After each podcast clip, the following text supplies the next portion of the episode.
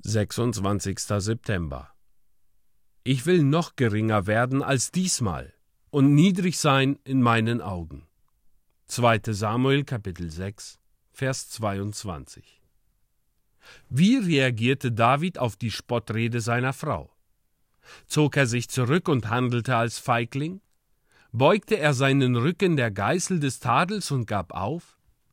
Nein, er sprach freimütig, ich will noch geringer werden als diesmal und niedrig sein in meinen Augen. Gott gebe, dass ihr denselben Entschluss fasst. Wenn immer die Welt euch tadelt, sagt, ich danke dir für das Wort. Ich will danach streben, es noch besser zu verdienen. Ich will noch fester werden. Du sollst noch mehr Missfallen empfinden, wenn du willst.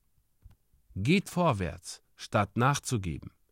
Zeigt euren Feinden, dass ihr kein Zurückweichen kennt, dass ihr nicht aus dem weichen Holz dieser neuen Zeit geschnitzt seid. Um euch herum seht ihr eine Menge Personen, die Männer genannt werden, sich aber stets nach der Windrichtung drehen.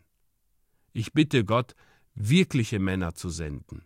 Männer, die konsequent für das eintreten, was sie als das Rechte erkannt haben.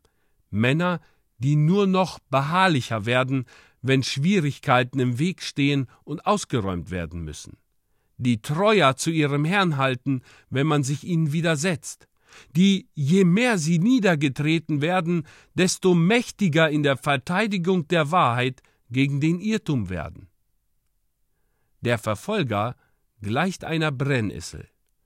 Berührt ihr sie sanft, dann sticht sie euch. Aber greift ihr sie fest an, dann kann sie euch nicht verletzen.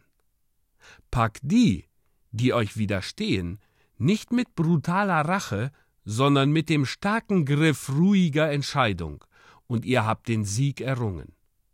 Gebt keinen Grundsatz auf. Steht für jedes einzelne Korn der Wahrheit auf. Streitet dafür wie für euer Leben. Gedenkt eurer Vorväter, an die, die mit Verachtung aus der christlichen Kirche ausgestoßen wurden, weil sie sich nicht den Irrtümern ihrer Zeit beugen wollten. Sollten euch diese weichen Zeiten zu feigen Söhnen heldenmütiger Väter machen?